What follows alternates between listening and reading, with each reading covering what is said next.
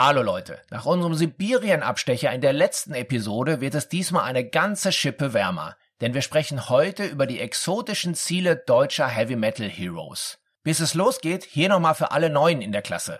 In dieser Podcast-Staffel geht es darum, wie ich, Uwe Lerch, als Mitbegründer des Rock Hard Magazins live dabei war, als vor 40 Jahren die deutsche Heavy-Metal-Szene vor meinen eigenen Augen urplötzlich explodiert ist. Kommt mit mir auf eine außergewöhnliche Zeitreise, wenn wir die Geschichte der Teutonic Revolution erforschen und auf die wichtigsten Musiker, Macher und Alben zurückblicken. Ich genieße die Musik aus dieser Zeit übrigens bevorzugt über meine Regallautsprecher Classic 3 von Audiophysik. Diese handgefertigten Boxen kommen aus Deutschland, genauer gesagt aus einer Manufaktur aus dem Sauerland. Damit wird die Musikgeschichte der 80er zum Leben erweckt und physisch greifbar gemacht. Ihr findet einen Link für weitere Infos in den Shownotes.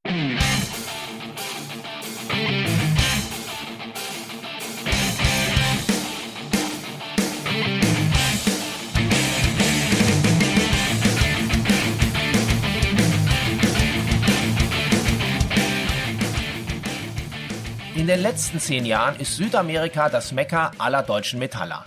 Wer heute was auf sich hält, der spielt in Rio oder Buenos Aires und nimmt dort vor extrem fanatischen Fans seine Live-Alben oder DVDs auf. Einer der Pioniere war auch hier wieder Udo Dirkschneider, der mir von seinen Erlebnissen aus Ecuador berichtete. Ja, wir wurden überraschenderweise äh, gefragt, ob wir äh, auf dem Festival spielen wollten in Ecuador. Ist dann eigentlich auch mal gedacht, Ecuador, naja, okay, mal gucken, äh, äh, was da so auf uns drauf zukommt. Ich muss sagen, war sehr gut organisiert, weil jetzt das vierte Jahr, wo, die das Festival gemacht haben, macht dann auch der Bürgermeister von der Stadt Kuranda. Äh, also 3 Dollar Eintritt kann man natürlich äh, eigentlich das Festival überhaupt nicht finanzieren. Also er unterstützt da die Jugend, äh, ist da sehr sozial engagiert und verbinden dieses Festival immer mit dem Karneval. Karneval ist da ziemlich groß angesagt, also das war auch schon lustig da. Äh, wir waren noch eine Woche da und ich muss sagen, die Organisation war hervorragend, äh, hat Spaß gemacht und mit Sicherheit waren wir mit Sicherheit auch nicht das letzte Mal in Ecuador. Generell scheint ja Südamerika in der letzten Dekade ein gutes Pflaster für den Teutonenstahl zu sein. Ganz weit vorne sind hier Halloween. Frontmann Andy Deris kam mit ganz heißen Stories ums Eck. Wir hatten tatsächlich die, die Einladung in Manaus mitten im, im, im Amazonas zu spielen. Das ist am Rio Negro, das ist so ein Seitenarm vom Amazonas. Äh, da kommst du normalerweise als Touri vielleicht mal hin, wenn du mutig bist, weil du darfst voll Malaria keine Angst haben. Wir hatten natürlich Schiss ohne Ende, kannst du dir vorstellen. Also jeder hatte die Prophylaxe in der Tasche, vorgeimpft warst du auch, eingeschmiert bestimmt ein Millimeter Pasta auf der Haut, also die volle Panik. Aber das sind Plätze, die sind äh, absolut faszinierend. Also wir sind da angekommen und haben uns echt die Augen rausgeklotzt. Wo du halt äh, tatsächlich dann im Dschungel rumlatschst und da die wirklich echten Viecher über dir rumturnen, da kriegst du dann schon Respekt ja, das, äh, da würden wir wahrscheinlich, wenn wir jetzt noch ein bisschen rumsenilen, noch einige Plätze einfallen, die mittlerweile aber normal für uns sind, weil wir dort schon öfters gespielt haben. Als Beispiel die Coca-Plantagen mitten in Kolumbien. Als Heavy Metal Band sitzt du da mitten in der Coca-Plantage und äh, ja, deine Fans sind halt die Drogenbosse. Ne? Das ist mittlerweile normal, aber ich erinnere mich, dass das vor Jahren dann doch schon der Reiser war, wenn man das den Leuten so erzählt hat ja, habt ihr keine Angst da in Kolumbien und so? Dann sage ich, nee, weil die bösen Buben sind ja unsere Fans.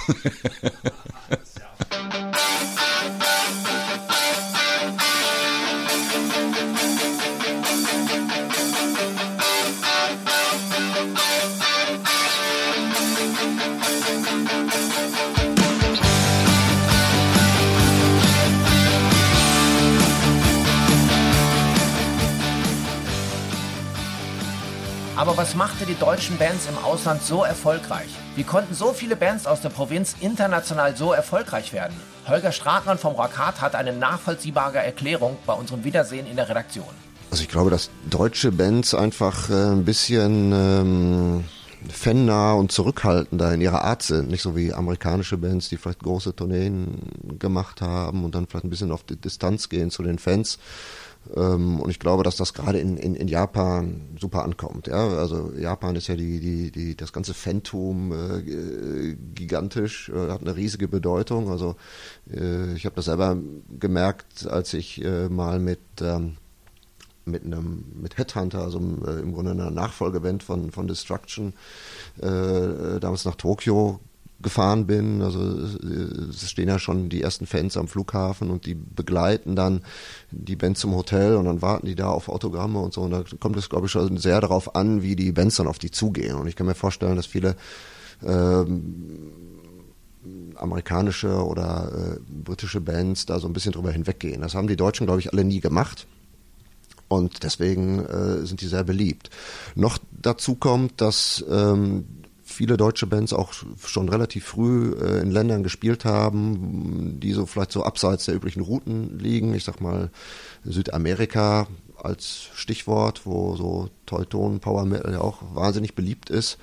Und in diesen Ländern spielt es auch nicht so eine große Rolle, ob du akzentfrei Englisch sprechen kannst oder nicht. Ja, das ist vielleicht in, in da amüsiert man sich vielleicht in England oder Amerika drüber, aber in äh, Südamerika, die Leute sprechen da auch schlechtes Englisch und da ist es, ist das, äh, hat man auch wieder so eine Verbindung, sage ich mal.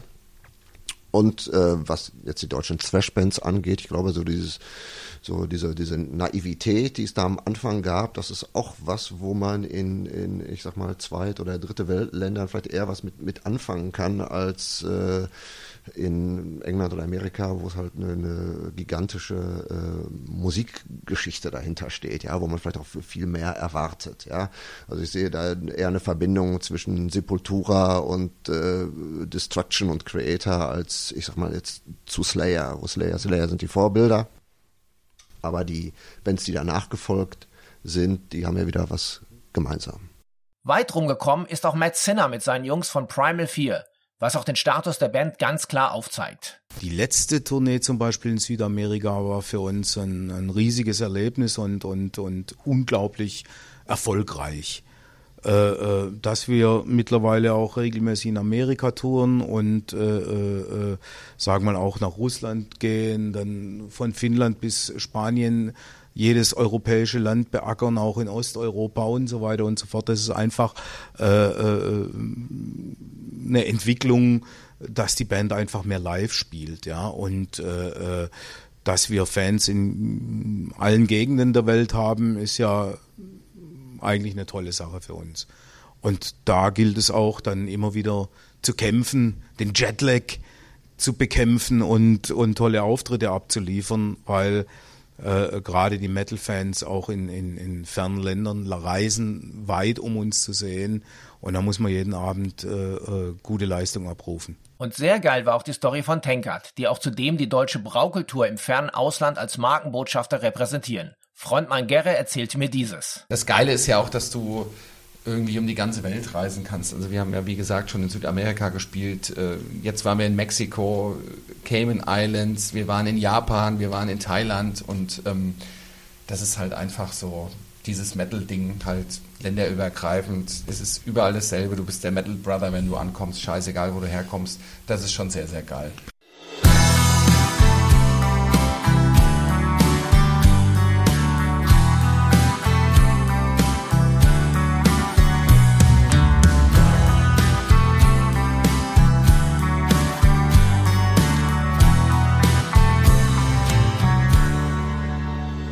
Kulturschock ganz anderer Art erlebten Blind Guardian bei ihrem ersten Japan-Trip in den 80ern. Als ich sie damals im Studio besuchte, mussten sie über ihre Erlebnisse schmunzeln.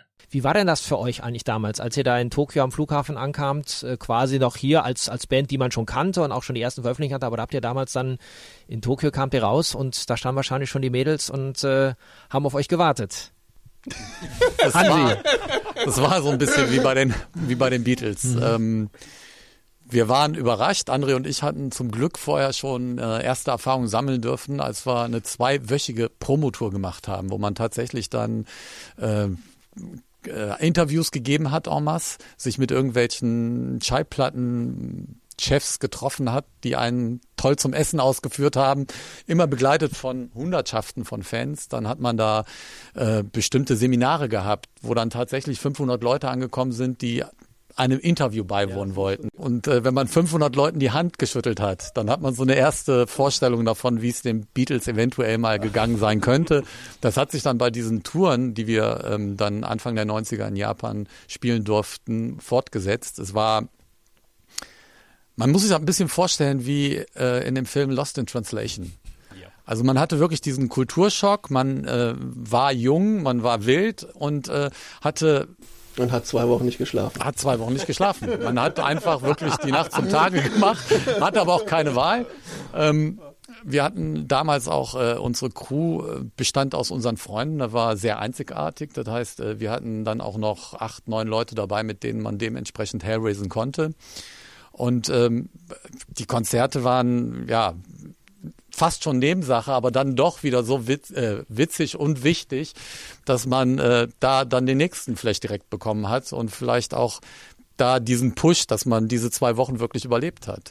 Michael Kiske, einst und jetzt wieder die Stimme von Halloween, fasste seine Erinnerung etwas kühler und sachlicher zusammen. Ich muss sagen, dass auch die deutschen Fans damals in den 80ern hier ein bisschen anders waren. Ich finde, heutzutage sind die deutlich kühler und satter. Also zumindest kam mir das letztes Jahr so vor. Überall, wo wir im Ausland waren, war das wirklich eine Riesenparty. Es war auch nicht schlecht hier, aber es war doch anders.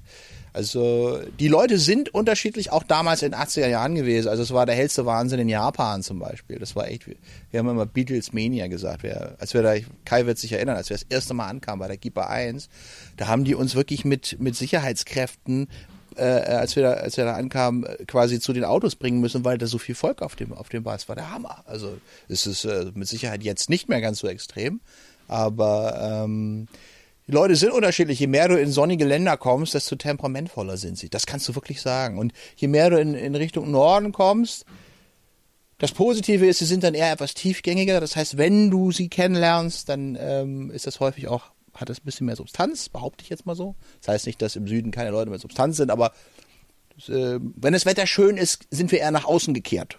Ja, und äh, wir haben hier oft nicht so schön weiter zu kämpfen. Deswegen äh, entwickeln wir vielleicht ein bisschen mehr Innerlichkeit, ich hoffe es. Aber ähm, vielleicht, ich denke, das schlicht sich auch in der Mentalität der Fans wieder. Also die Hammer, Hammer-Fans sind definitiv äh, Südamerika. Da waren wir damals aber nicht. Das war noch kein Land, wo, wo also wir damals irgendwie getourt sind, weil da hast du nur Geld verloren. Das ging, da gab es noch nicht so die Strukturen. Heute ist das anders.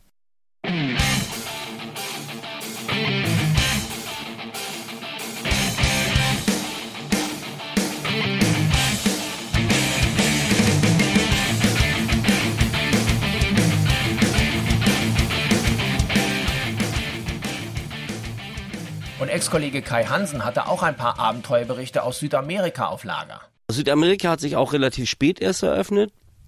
Das war am Anfang eben auch noch, war, ging noch gar nicht. Also war einfach logistisch gesehen, war die ersten, die da hingefahren sind, so da hat man nur gehört, Vollkatastrophe. Und die ersten Touren, die wir gemacht haben, waren natürlich equipmentmäßig und logistisch gesehen natürlich auch echt ein ganz schönes Abenteuer. Also irgendwie äh, irgendwo in, in Brasilien oder so bin ich fast aus der Bühne geröstet worden, weil die ganze Bühne unter Strom stand.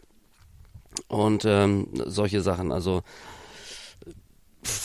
war lustig, aber war trotzdem geil irgendwie. Also man hat schon Spaß gehabt.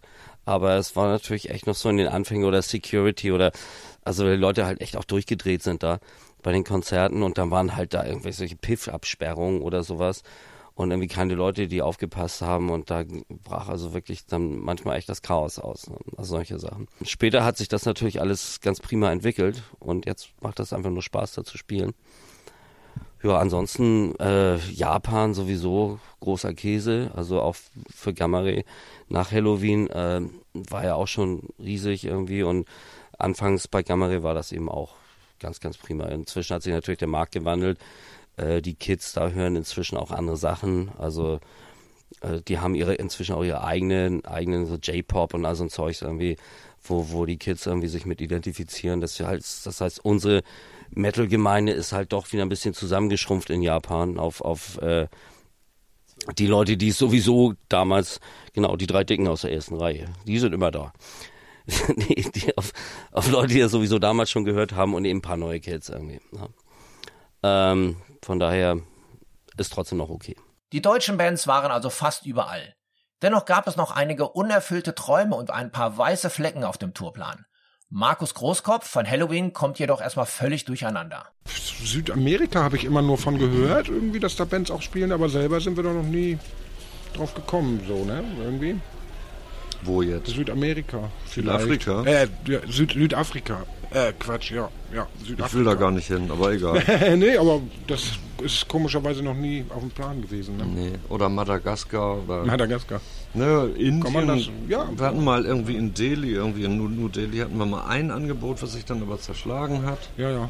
Und ich habe neulich gesagt, ich möchte auch gerne mal ein bisschen nach Vietnam. Mal gucken, irgendwie, ob das Essen da so ist, wie sie das bei uns in Restaurants machen. Und wenn du da isst, können wir abends noch eine Show spielen, oder? Genau. oder so. Also Sollten wir den gleich einbauen? Wenn jetzt nicht irgendwo gerade irgendwie eine Militärjunta irgendwie alle Leute umbringt oder so, dann kannst du ja in alle möglichen asiatischen Ländern noch oder ja, so, ja, wo, wo, glaubst ja nicht, wo überall Fans sind. Ich meine, wo wir auch noch nicht waren, war jetzt zum Beispiel Jordanien oder so. Da haben wir aber auch Fans. Wir haben noch Interviews gehabt mit denen. Auch Udo Dirkschneider, der ja, wie wir bereits gehört haben, wirklich weit rumgekommen ist, hat noch einen langen Wunschzettel. Ja, da gibt doch so ein paar Sachen. In Australien war ich weder mit Accept noch mit Udeo. Das fehlt mir noch auf äh, der Liste. Ähm, Südamerika war ich jetzt eigentlich fast schon überall, bis auf, glaube Bolivien und Kolumbien und Venezuela, fehlt mir eigentlich noch eine Sammlung. Ähm, dann war ich noch nicht in Südkorea, habe ich noch nicht gespielt. Taiwan noch nicht. Indien und China kann man spielen. Muss man mal gucken. Indien würde mich auch sehr reizen. Aber es gibt schon noch so ein paar Ecken, wo ich ohne weiteres äh, doch noch hin möchte.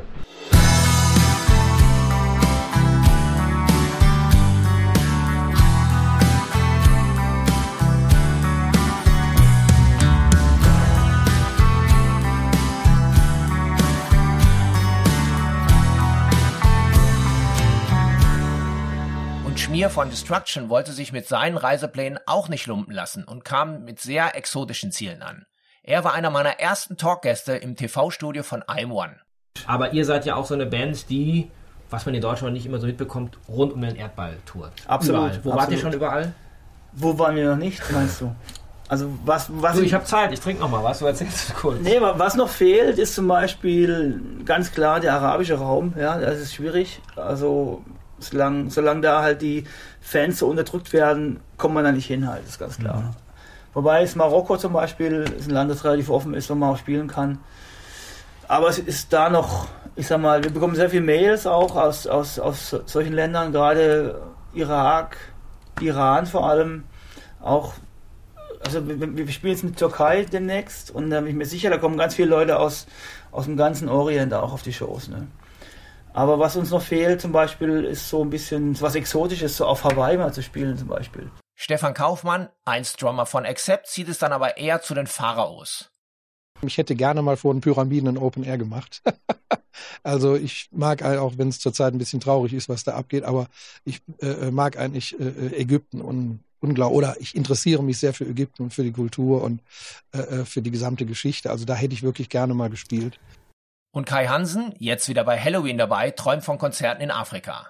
Also wir waren eigentlich so gut wie überall, ja klar, Afrika. Wir wären fast mal nach Afrika gekommen, da haben wir am Flughafen irgend so irgend so Stammesfürsten da getroffen. Und der fand uns irgendwie total toll und hat gesagt, er lädt uns ein, aber es hat natürlich dann nie geklappt, ne, trotz aller Kontaktversuche.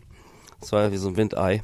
Ähm, also Südafrika gab es schon mal, gab es dann doch nochmal ein ernsthafteres Interesse, sind wir aber trotzdem irgendwie, haben wir es nicht geschafft. Wäre also auch mal eine interessante Sache. Generell Afrika ist halt einfach metalmäßig nicht wirklich. Ähm, also die kommen noch. So, liebe Freunde der Sonne, ich hoffe, ihr habt beim heutigen Erdkundeunterricht gut aufgepasst. Auf dem Globus wurden heute einige deutsche Fähnchen verteilt. Wenn ihr jetzt aber denkt, damit wären die 80er abgedeckt, dann ist es nur die Hälfte der Wahrheit. Denn bei allen ikonischen Stories haben wir einen wichtigen Teil der Teutonic Revolution bisher vergessen. Was ging in den 80ern eigentlich hinter der Mauer ab? Um die Staffel abzurunden, müssen wir natürlich noch über die Ostszene sprechen. Wie war der Metal in der DDR? Noch eine Woche warten? Dann erfahrt ihr es. Die wichtigsten Songs dieser Epoche findet ihr auf meiner Teutonic Revolution Playlist. Die gibt's auf Spotify. Ich hinterlasse euch einen Link in den Show Notes. The Block of Rock gibt es jeden Freitag zum Feierabendbier. Kostenlos und laut. Ihr findet mich unter anderem auf Spotify, Apple Podcasts, YouTube, Amazon Music, Deezer, Audio Now und auf radiobob.de und in der MyBob App. Am besten gleich mal abonnieren, dann verpasst ihr nichts. Und wer sich nicht entscheiden kann, der findet alle Links auf einen Blick auf theblogofrock.com, wo ihr auch den Zugang zu meiner Facebook-Gruppe bekommt. The Blog of Rock Backstage Zone. Ich würde mich freuen, wenn wir uns hier kennenlernen. Alles klar? Dann hören wir uns ja bald wieder. Bis dahin, keep on rockin'.